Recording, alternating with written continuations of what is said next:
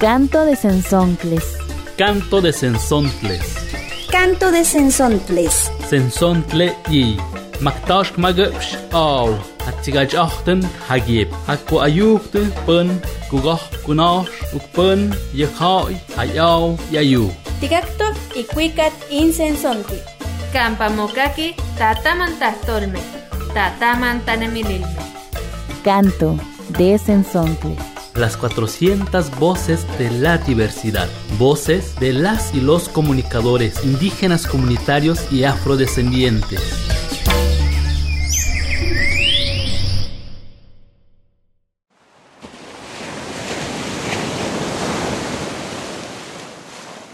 recibir a un bebé, su primer llanto. Eso fue lo que más, más me, me gusta, es recibir a un bebé, pero es lo mejor.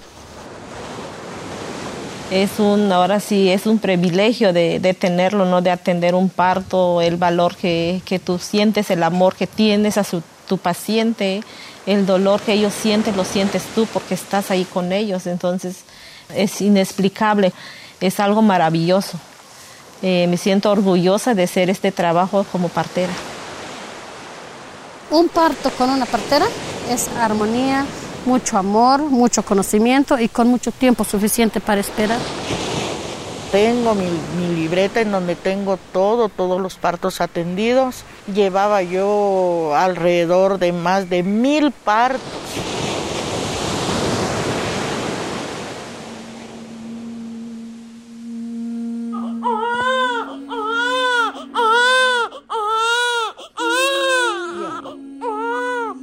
Les saludamos en este nuevo programa, otra edición de su revista radiofónica, Canto de Sensontles. Yo soy Leticia Hernández de Radio Guayacocotla, La Voz Campesina. Namatame Paloa, Nopanito Nati Nochito Masehualicnigua. Yo soy Santiago Morales, también de Radio Guaya en Veracruz. Maltun kuntashun, oshiknanta la juanita la panac, yubachut anate kasmaknin yunikin programa kan yujunka, Canto de. Aquí nace este nuevo programa y se trata justamente de nacer, de dar luz.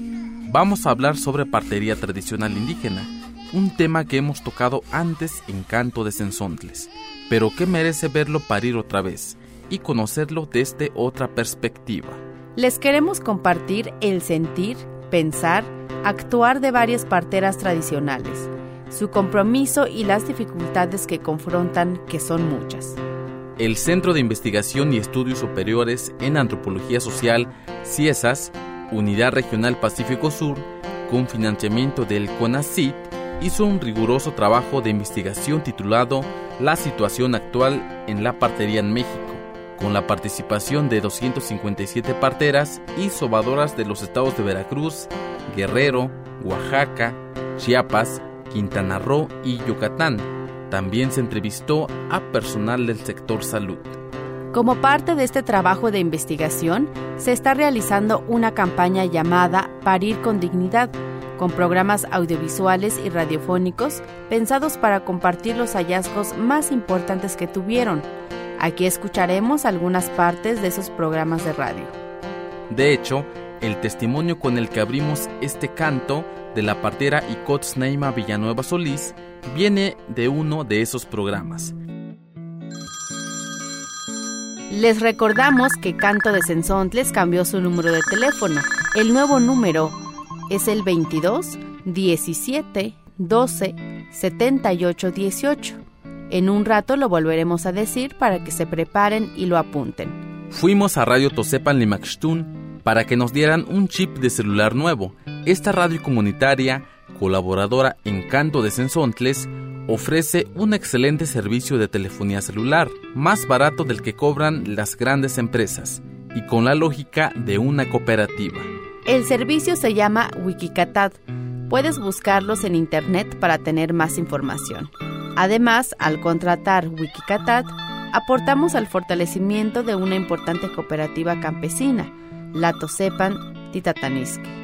¿Listas y listos para apuntar nuestro nuevo número telefónico? Es el 22 17 12 78 18. Esperamos sus llamadas, comentarios, saludos y contribuciones a nuestro programa.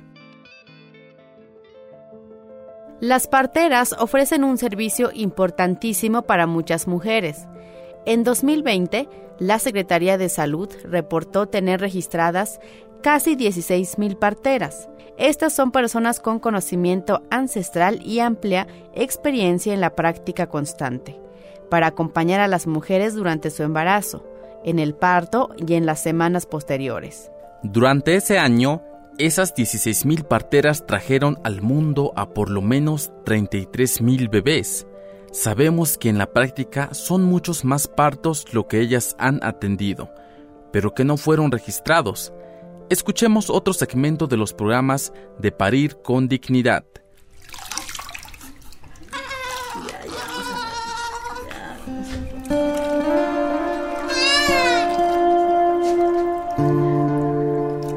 Ser partera es un don, también implica muchísima responsabilidad. Lo bello y lo mágico de la partería se contrapone con las dificultades que implica.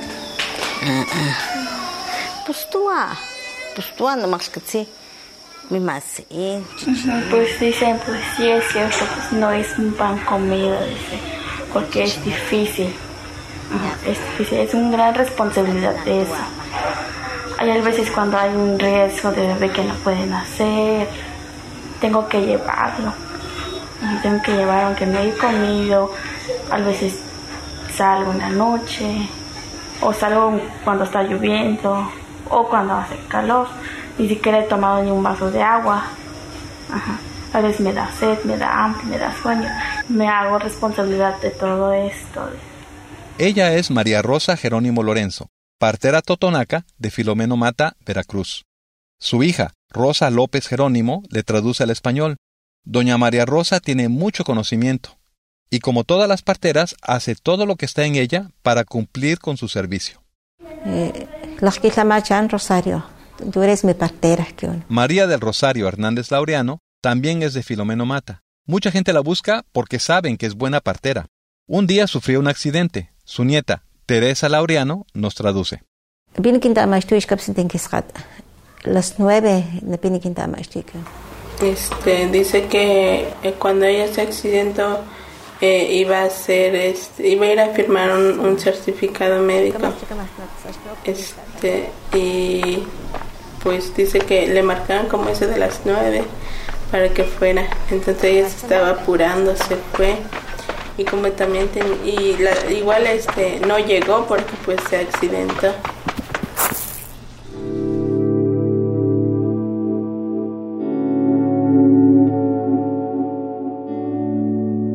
pues tenía roto el tobillo y pues se tuvo que juntar el dinero entre hermanos, entre hijos de mi abuela para poder operarla.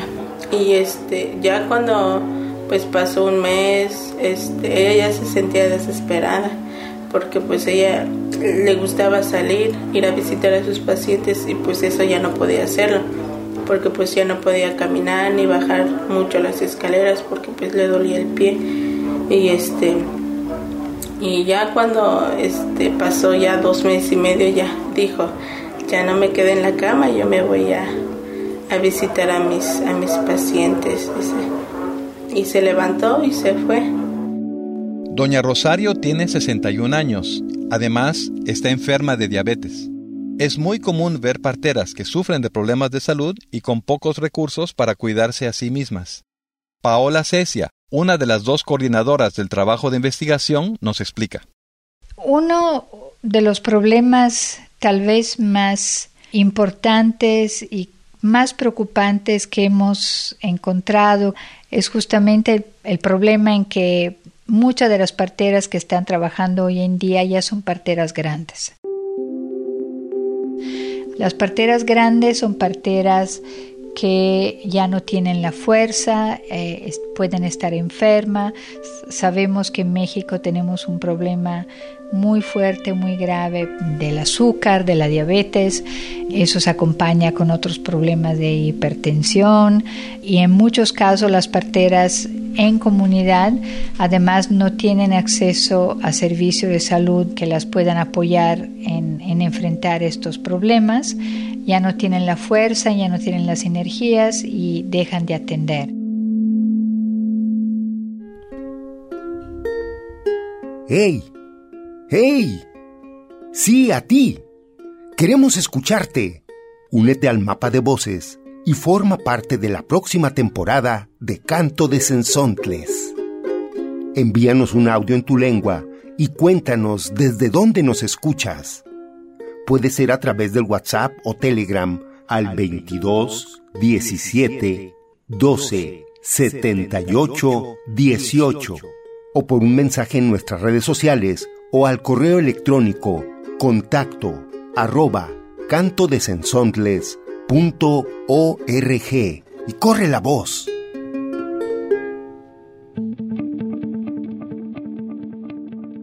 Las parteras aprenden de sus abuelas, mamás y otras mujeres de sus mismas comunidades. También toman cursos constantes en algunas instituciones de salud y con organizaciones de la sociedad civil.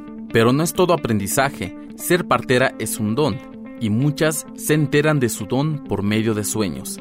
Escuchemos el impresionante sueño de doña Argelia Villanueva Solís, de San Mateo del Mar, Oaxaca.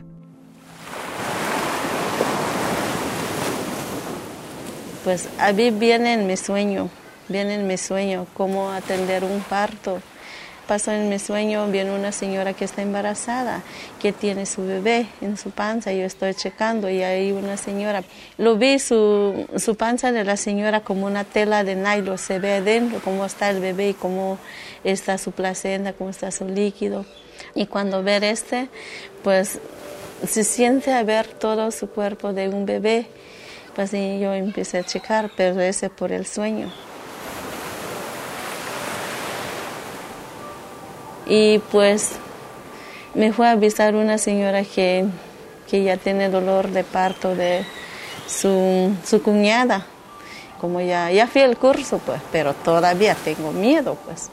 No tan luego que de repente que atender así nada más, pues no. Yo fui a verlo.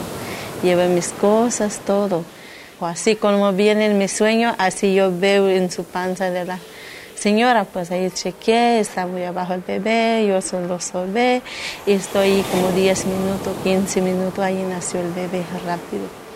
Así yo empecé. Pues.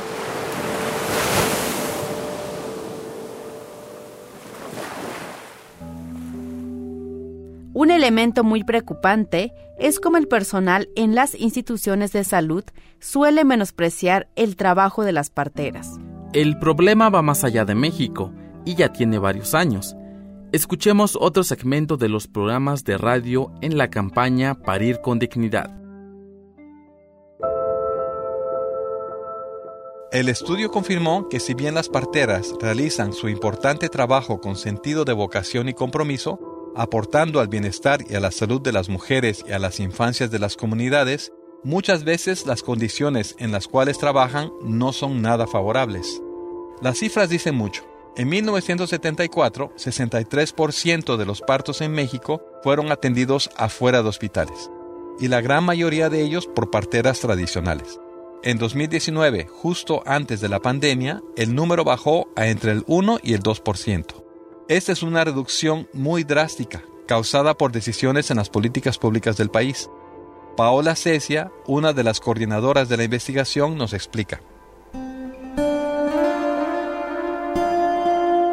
Esas decisiones se tomaron a lo largo de los años 80 y 90, se tomaron sobre la base de supuestos estudios y evidencia científica que no era tal, es una evidencia muy escasa poco conclusiva y muy cuestionable.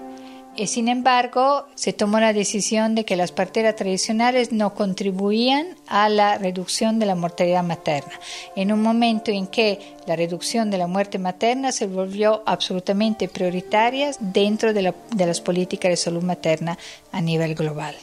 Eh, no, no, estamos cuestionando que haya que reducir la muerte materna, por supuesto que hay que reducir la muerte materna, lo que estamos cuestionando es que la decisión de eliminar a la partería tradicional como un recurso humano valioso para la salud materna y perinatal y para la reducción de la muerte materna de los bebés fue una decisión apresurada, fue una decisión equivocada, fue una decisión que tuvo que ver más con intereses eh, de los gremios del personal profesional eh, para que se pudiera afirmar que todos los partos tenían que ser atendidos por personal que se llamaba calificado y que por supuesto excluía a las parteras tradicionales.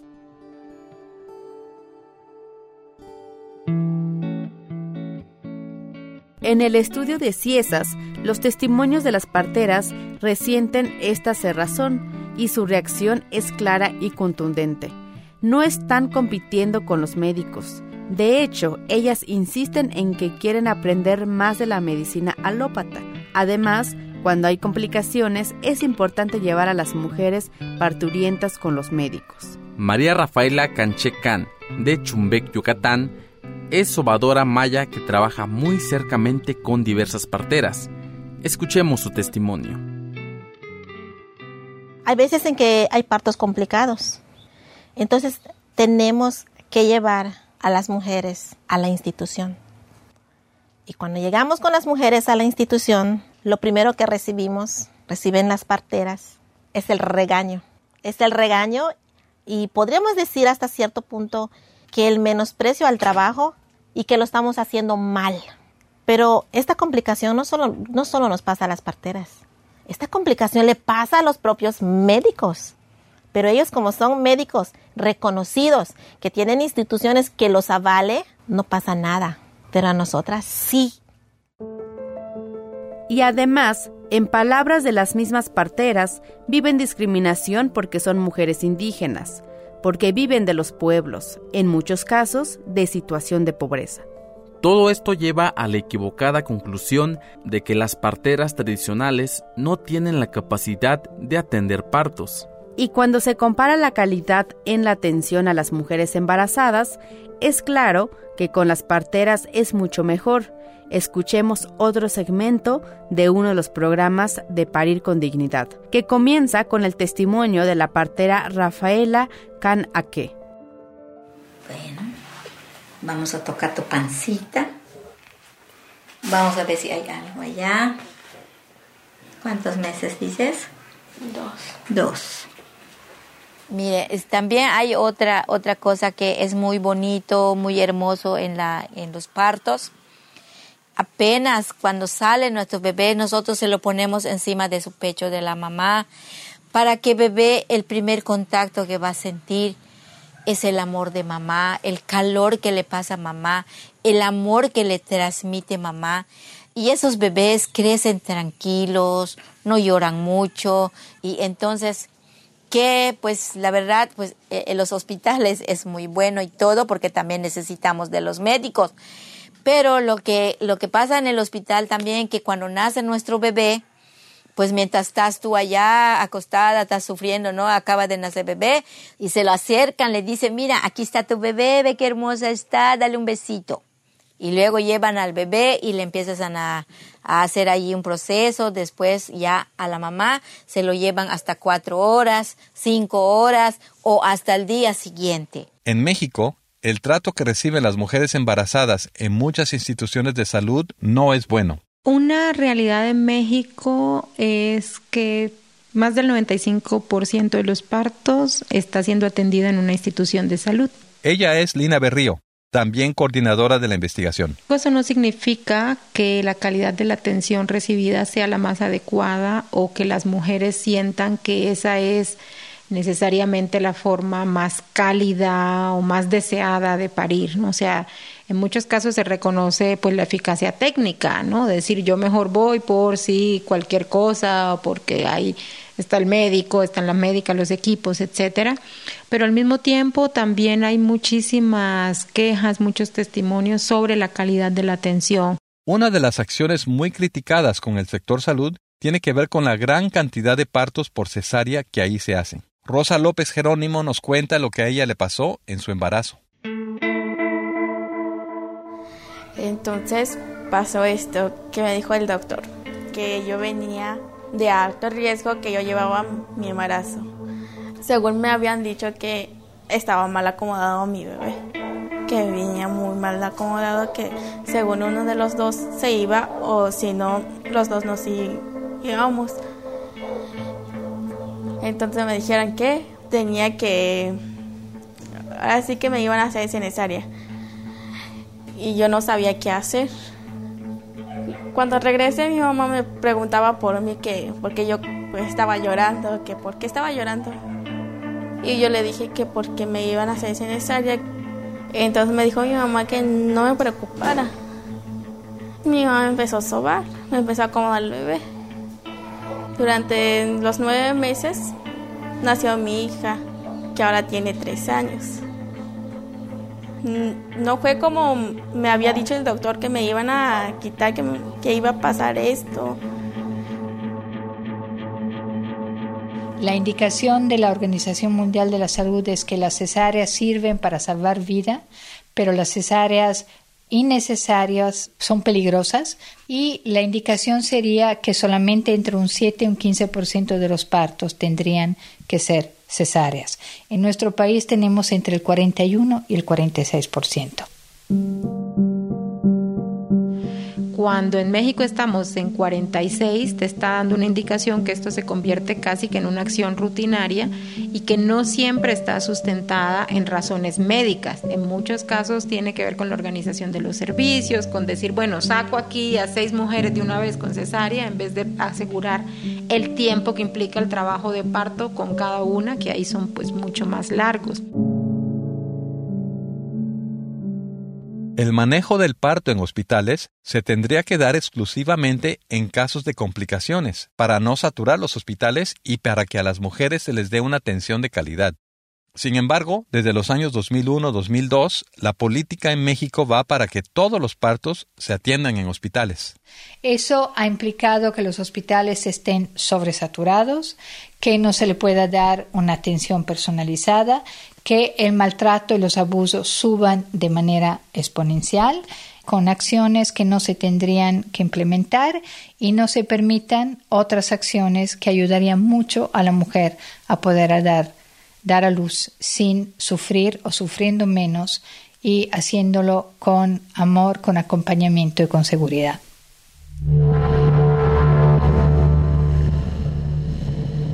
Un resultado importante de la investigación fue evidenciar la diferencia en el trato y actitudes hacia la partería indígena entre las distintas instituciones, siendo el más problemático el programa IMSS Bienestar, en las zonas donde el IMSS tiene cobertura, especialmente en regiones indígenas, de plano se prohíbe el ejercicio de la partería.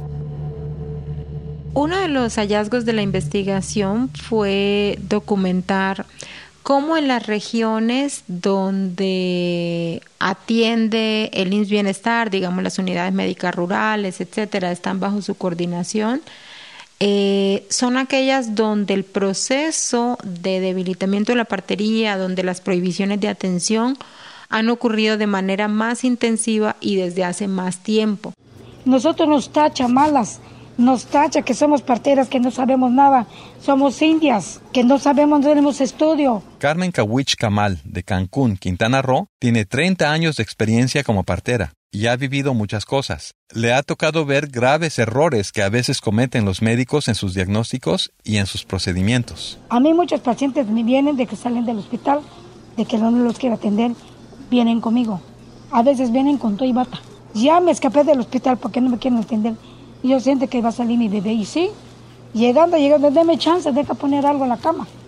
Ya rápido el disfrazo la cama. Se sube y ya está saliendo el chamaco.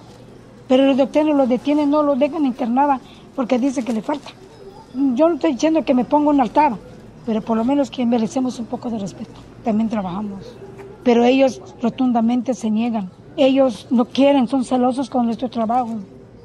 Y a veces los doctores me pongo a pelear con ellos, pues a veces mejor me callo.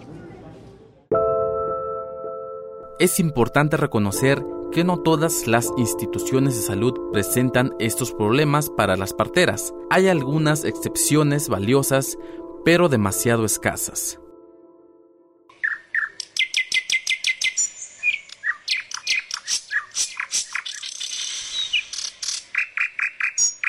Canto de Sensontles. Las parteras declaran demandas muy claras. En resumen, son estas. La primera exige la no discriminación. el respeto y trato digno por parte de médicos, funcionarias, funcionarios y personal de salud. Que se entablen relaciones más colaborativas y horizontales con los médicos, propiciando el intercambio de saberes. Que se les proporcione de manera constante los materiales e insumos que necesitan para realizar su labor. Que reciban compensación económica sin que este pago sea condicionado. Y por último, que reciban atención para su propia salud, para asegurar su bienestar y así seguir ofreciendo su trabajo de partería. Pues el único mensaje que quiero decir, todas las parteras del mundo, que no se desanimen, que no se desanimen y que sigan porque la ley nos ampara. Nosotros somos, estamos protegidas por la ley y ejercer la partería. Nadie nos tiene por qué evitar y condicionarnos para que trabajemos. Y el otro mensaje que quiero decir así claro, que los doctores comprendan y que el sistema de salud entienda que no le estamos quitando sus trabajos, que reconozca nuestra sabiduría y que nos dejen trabajar en paz, que no nos molesten, que nos faciliten el camino, que nada les cuesta y que aparte de eso que reconozcan que ellos aprendieron de una partera.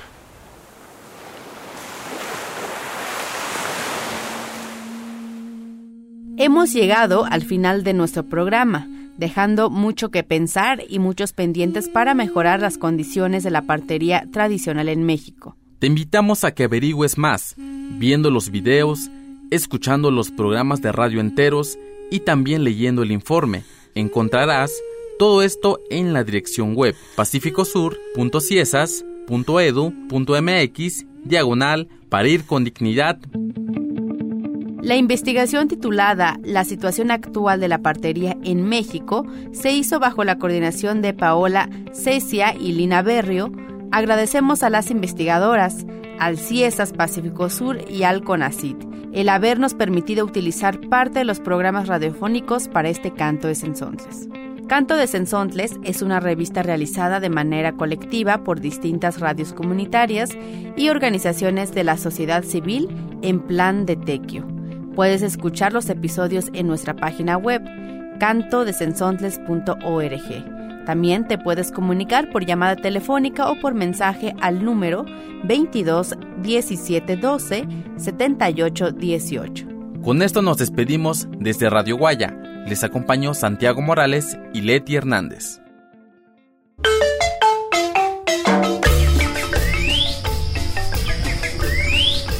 Canto de Sensontles.